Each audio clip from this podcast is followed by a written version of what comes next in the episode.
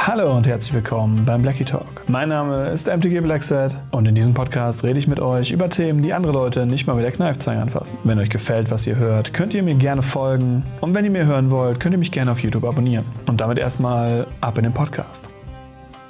So Leute, da sind wir beim nächsten Video.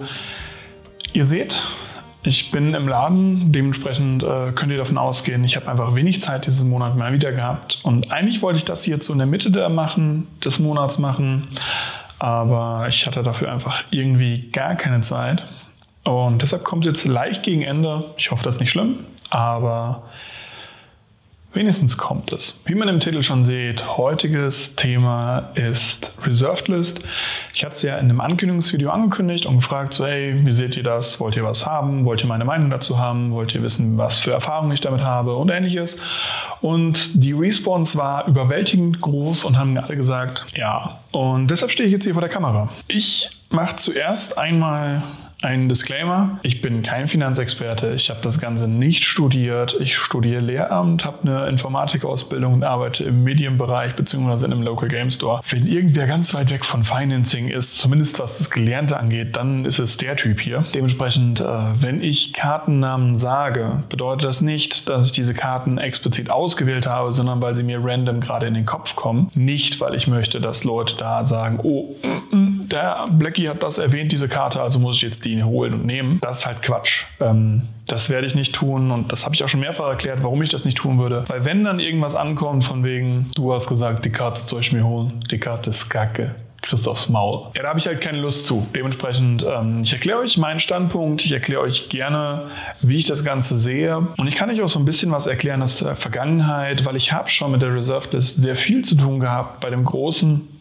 großen Spike 2017 und habe damit auch tatsächlich mein Death and Taxes äh, von Non-Foil ins Voll geschoben, habe das komplett bezahlt eben mit äh, Handeln bzw. eben Spekulieren auf die Reserved List. So, zuallererst, ich werde euch keine Erklärung machen, warum die Reserved List da ist und so weiter und so fort. Ich kann euch sagen, es, es gab eine Zeit, wo die Leute nach dieser Reserved List gebrüllt haben und das auch gut fanden, dass sie da war. Es gab mehrere Änderungen der Reserved List. Es gibt unzählige Videos auf YouTube, die euch erklären können, was die Reserved List ist. Ich glaube, neulich hat MTG mit Patrick eins hochgeladen, was sehr informativ war, wo es wirklich darum ging, wie ist die Reserved List entstanden, was sind da so für Karten drauf. Auch wurden besprochen die Änderungen, die an der Reserved List schon vorgenommen wurden. Weil die Reserved List ist nicht in Stein gemeißelt, das ist keins der zehn Gebote, sondern es ist ein loses Versprechen, das Wizard gegeben hat, äh, worauf sich tatsächlich ein Milliardengeschäft aufgebaut hat. So, erstmal, was ist meine Meinung? Ist die Reserved List gut? Ist sie nötig? Braucht man sie noch? Ist sie ein Relikt aus der Vergangenheit? Meiner Meinung nach ist ist die Reserved List gut. Meiner Meinung nach ist die Reserved List auch wichtig. Viele Leute bringen ja dieses Beispiel, das möchte ich hier einmal kurz auseinanderbröseln, dieses Beispiel mit dem Beta Bird, dass man sagt, hm, wir brauchen keine Reserved List, Karten, die damals von damals sind, sind immer noch teuer. Guckt euch den Beta Bird an, der kostet ich habe die Zahlen nicht raus, so 500 Euro und die normalen kosten irgendwie 1,20 Euro. Das ist richtig. Und dann geht ihr mal in die vierte Edition oder in einen anderen weißrandigen Reprint, weil Revised gab es den Bird, soweit ich weiß, nicht. Und guckt mal dort nach dem Preis. Dann seht ihr einen kleinen Unterschied. Was auch einfach daran liegt, dass Beta eine ganz, ganz, ganz geringe Auflage hatte im Vergleich zum Beispiel zu Revised. Revised Duels würden durch einen normalen Reprint in Boden fallen. Die würden gecrushed.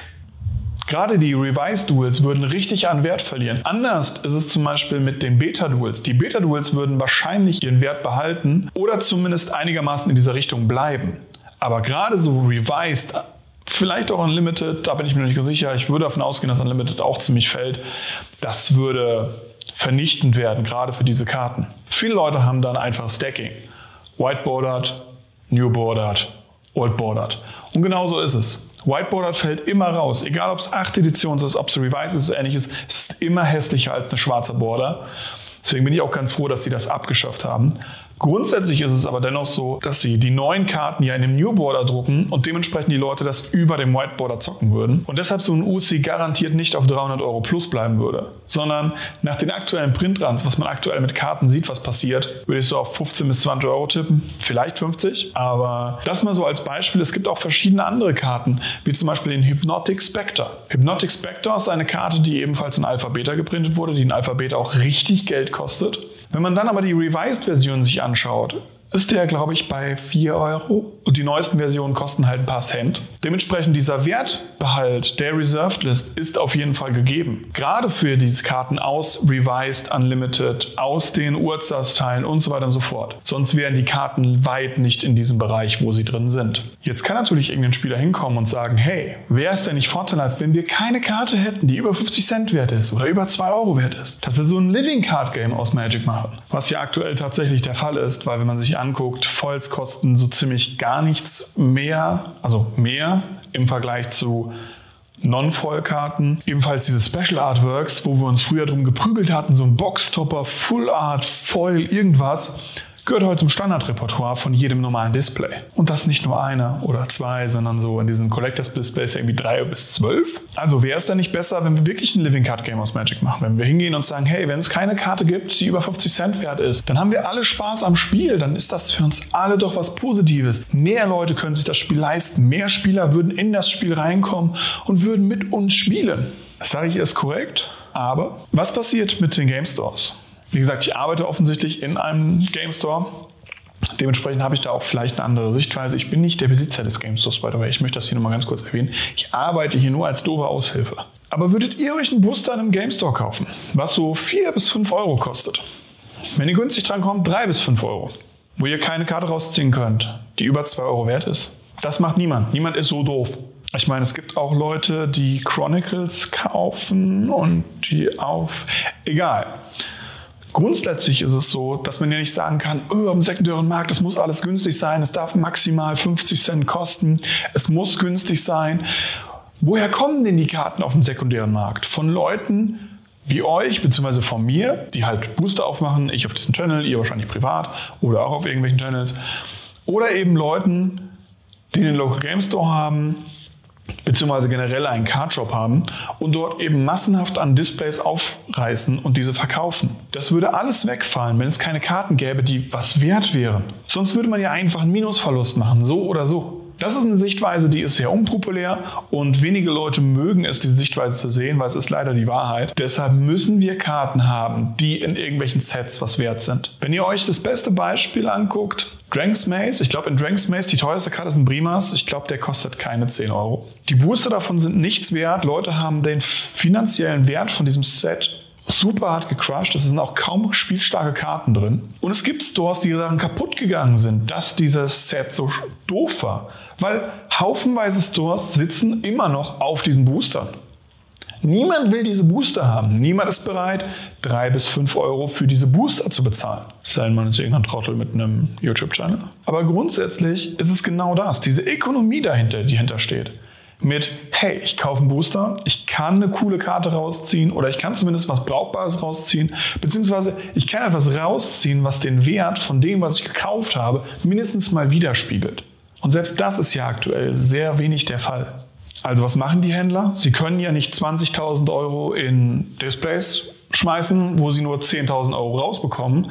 Ähm, jeder, der auch nur so ein bisschen haushalten kann mit Geld, weiß, das ist keine gute Einstellung, wenn man das machen würde. Und es würde auch garantiert die Leute ziemlich hart treffen. Vor allem, wenn man das mehrfach macht. Also brauchen Sie einen Ort, an dem Sie sich zurückziehen können. An dem Sie sagen können, dort kann ich mein Geld im Notfall sicher lagern, falls die Magic Community bzw. Economy bzw. einfach nur Wizard of the Coast einfach Quatsch ist. Das war 2017 genau dasselbe. Wir hatten zwei Sets aller Master Sets. Wir hatten diese komischen Expeditions, die auch ja keine Reserved List sind, aber doch keine Reserved List, weil sie können ja wieder gedruckt werden, haben wir jetzt festgestellt. Und es gab einfach so viele schlechte Produkte, die wo einfach so viele Sachen auch von aufgemacht wurden aufgrund dieser, dieser Lottery Cards, wie sie genannt werden, dass die Karten finanziell keinen Wert mehr hatten, dass die Sets vom Wert her immer weiter runtergeschippt sind. Was haben Händler gemacht, was haben Spieler gemacht? Sie sind hingegangen und haben gesagt, bevor ich mir jetzt ein neues Display kaufe für 80 Euro, kann ich mir auch einen Gilded Drake kaufen. Oder damals zwei Gilded Drakes für jeweils 40 Euro. Die kann ich spielen und die sind besser als alles, was ich aus dem kompletten Display kriege. Das darf eigentlich nicht passieren. Weil wenn das passiert, ist die Reserved List ein Problem. Und genau das ist sie aktuell. Die Reserved List war jahrelang kein Problem. Ihr könnt online googeln, ihr könnt Seiten finden, wo sich Leute beschweren, dass sie für Beta-Duels 80 Euro bezahlen. Natürlich geht die Ökonomie immer weiter hoch. Aber wenn man sich gerade mal die ganzen Preislisten anschaut der letzten paar Jahre, Als 2017 ist das immens hoch und das ist tatsächlich ein Problem. Gerade für mich als Legacy-Spieler, beziehungsweise für jeden Eternal-Spieler und auch für jeden Commander-Spieler irgendwo, ist es natürlich sehr schade, dass auf der Reserved Karten wie zum Beispiel die Duels drauf sind. Dass Karten drauf sind, wie eben der Gilded Drake oder in letzter Zeit ganz populär Gaia's Cradle. Das bedeutet, dass das Schema zwischen Geld und Format oder Geld und Spielstil bzw. Geld und Spielstärke immer mehr in den Vordergrund gerückt wird. Es wird eine Art Pay-to-Win.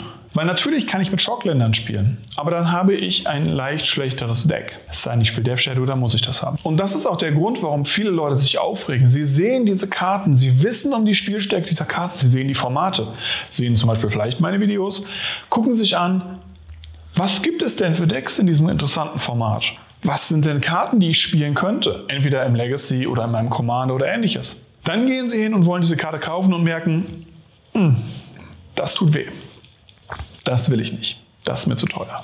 Und das ist auch okay. Niemand sollte gezwungen sein, so einen hohen Preis zu bezahlen. Es gibt andere Kartenspiele, die das trotz dem Fehlen einer Reserved List gut hinbekommen, indem sie halt eine Karte hoch einsteigen lassen mit einer hohen Seltenheitsgrad, wie zum Beispiel Full Art Foil. Und dann ganz langsam über Monate bis Jahre hinweg die Karte immer wieder drucken, aber immer in einem niedrigeren Seltenheitsgrad. Damit geht auch der Preis immer weiter runter. Wenn man dann ein Budget-Spieler ist, nimmt man eben nur die Common-Version der Karten. Wenn man dann aber sein Deck schön machen will, nimmt man dann eben 80 bis 100 Euro in die Hand und holt sich dann die teurere Karte, obwohl die Karte im Common einfach nur 1 Euro kostet. Das ist eine Ökonomie, die braucht keine Reserved List. Das haben wir aber nicht. Das wäre viel zu viel Umgestelle, als dass das funktionieren würde, dass das in Magic funktioniert. Wir haben die Reserved List, wir müssen mit der Reserved List arbeiten und meiner Meinung nach bleibt die Reserved List auch. Allerdings finde ich, man könnte die Reserved List oder man sollte besser gesagt die Reserved List vor 2010 wieder in Kraft setzen. Wizards hat gezeigt, dass sie bereit sind, an der Reserved List rumzuschrauben und eben Dinge zu verändern. Und eine Sache, die sie verändern sollten, beziehungsweise auch verändern dürfen und können, wäre zum Beispiel, dass sie diese Premium-Produkte wieder einführen und sagen, hey, wir machen 10 Secret Layer Duels. In jedem Secret Layer ist ein Duel drin. Kostenpunkt 200 Euro pro Secret Layer oder 300 Euro. Oder ein Random Secret Layer. Oder man setzt diese, diese Duels, wie man jetzt auch die Fetchländer gemacht hat, bei einem gewissen Betrag ein. So, hey, ihr kauft für 800 bis 1000 Euro Secret Layers, hier kriegt ihr ein Duel oben drauf. In Foil, in Full Art, New Border, irgendwas. Das war ja damals gang und gäbe. Es gab ja bei From the Vault, gab es ja zum Beispiel das Relic. From the Vault Relics war zum Beispiel Khan Silver Golem drin. Der ist auf der Reserved List. Auch der Mox Diamond hat damit einen Foil Reprint bekommen. Dann haben sich Leute aufgeregt und haben gesagt, äh, Reserved Reserved List darf nie wieder gedruckt werden, auch nicht da drin. Und Wizard hat gesagt, yo, wenn ihr das wollt, dann ändern wir für euch die Reserved List oder zumindest die Policy. Ebenfalls ist Wizard ja auch hingegangen, hat die Reserved List für die Spieler geändert, indem sie eben hingegangen sind und zum Beispiel die Commons und Uncommons von der Reserved List genommen haben und dafür neue Rares hinzugefügt haben. Und diese Änderung zeigt halt, dass die Reserved List kein festes Gebilde ist, aber irgendwo doch ein Grundstein und sie nicht gehen wird. Sie wird angepasst werden. Und ich glaube immer noch, dass es möglich wäre, gerade wenn man sie sehr limitiert, diese Foil-Promo-Artworks von den Duels oder eben anderen Reserved-List-Karten in diese Secret Layer-Ökonomie, die wir aktuell haben, mit einzuarbeiten, indem sie dann die Reserved-List dort verändern. Auch das würde am Preis nicht so viel machen, weil die Karten über den anderen Karten einsteigen würden aber sie würden im Großteil mehr Karten auf den Markt bringen. Mehr Leute könnten dieses Spiel spielen. Mehr Leute könnten vor allem die Formate spielen, die Leute spielen wollen. Wizards will ja eigentlich, dass immer neue Kunden dabei kommen. Sie wollen mehr Standardleute, die dann kommen, Standard spielen, gehen irgendwann später ihren Sohn mitbringen, Standard neu alles einsteigen müssen, kaufen, gehen. Weil Wizards ist nun mal eine Company, die über Marketing Geld macht, über Verkäufe und ähnliches. Sie wollen nicht, dass wir unsere Karten für die nächsten zehn Jahre behalten und die auch weiter spielen können. Das ist ein Kompromiss, den Wizard macht für uns Spieler. Das ist der Grund, warum in Magic Arena sowas wie Historic, was ich finde eine der größten und dümmsten Sachen ist, die es bisher geschafft haben in Magic, überhaupt existieren.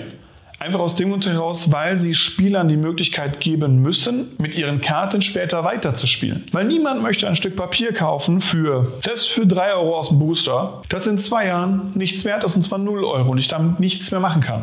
Und das ist der einzige Grund, warum Eternal-Formate wie Legacy, Modern, Pioneer oder ähnliche Formate funktionieren. Commander ist eine ganz andere Dinge. Commander ist aktuell so ein bisschen so eine Cash Cow, die halt sehr viel Geld produziert, weil sie sehr viele Commander-Produkte immer neu rausbringen dürfen und auch können. Jedes neue Set bringt neue Legendaries, neue Mechanics. Die Leute sind gehypt, kaufen sich die Commander davon, kaufen Sets davon, kaufen Booster davon, damit sie diese Commander bauen können und auch bekommen und haben Spaß damit. Es funktioniert im Modern halt nicht so sehr, weil das ist ein Turnierformat. Legacy sowieso nicht. So, jetzt habe ich lange genug geredet. Äh, das Video, hoffe ich, wird noch ein bisschen gekürzt. Eigentlich habe ich auf meiner Agenda hier noch stehen, auch nochmal über das Financing zu reden, mitzureden. Wie habe ich denn 2017 so ein bisschen was äh, mit der Reserved List gemacht? Wie arbeite ich mit der Reserved List, weil ich kaufe und verkaufe auch relativ viel davon. Ich arbeite damit auch ziemlich viel und ich habe auch tatsächlich Spaß dran. Für mich ist das so ein kleines Hobby neben dem Hobby. Aber damit will ich euch nicht noch weiter langweilen in diesem Video. Ihr könnt mir allerdings, indem ihr das Video bewertet mit Daumen hoch oder Daumen runter, einfach sagen, hey, wir wollen weitere Sachen in der Richtung sehen. Wir wollen deine Meinung wissen. Wir wollen äh, wissen, wie du mit der Reserved List umgehst. Wir wollen deinen Reserved List Ordner sehen. Ich werde euch nicht meinen Verkaufsordner zeigen, aus äh, erklärbaren Gründen, aus denen ich ganz am Anfang schon gesagt habe, möchte ich einfach auch keine Kartennamen nennen, auch wenn ich es doch getan habe irgendwo. Aber damit weiß ich, ob ich diese Videoreihe weiterführen kann, so einmal im Monat so ein Video zu machen. Ich hoffe so immer in der Mitte, aber ich glaube nicht, dass ich es schaffe, immer in der Mitte zu machen. Aber das wäre zum Beispiel eine Idee, dass ihr mir über eben die Bewertung des Videos zeigt, wollt ihr das weiterhin oder wollt ihr lieber was anderes haben. Ansonsten, wenn ihr noch weitere Vorschläge habt, außer dass ich jetzt dann nochmal über das Financing rede, euch meinen Reserved-Ordner zeige oder eben ein anderes Topic, was vorgeschlagen wurde, eben Proxy-Regelung und ähnliches, mal gerade so eine halbe Stunde Rambling drüber mache, wie ich es jetzt hier gemacht habe, dann schreibt mir das. Schreibt mir Vorschläge für Videos bzw. Videothemen bzw. was ich in dieser Videoreihe machen kann. Ja, das war's dieses Mal auch schon wieder mit dem Blackie Talk. Wenn euch gefallen hat, könnt ihr den Ganzen gerne ein Like da lassen, könnt es positiv bewerten und mir folgen. Und wie immer der Aufruf, wenn ihr mehr von mir sehen wollt, könnt ihr gerne auf YouTube unter MTG Blackset mehr Videos von mir anschauen. Und damit würde ich sagen, hören wir uns beim nächsten Mal. Bis dahin, euer MTG Blackset. Ciao, ciao.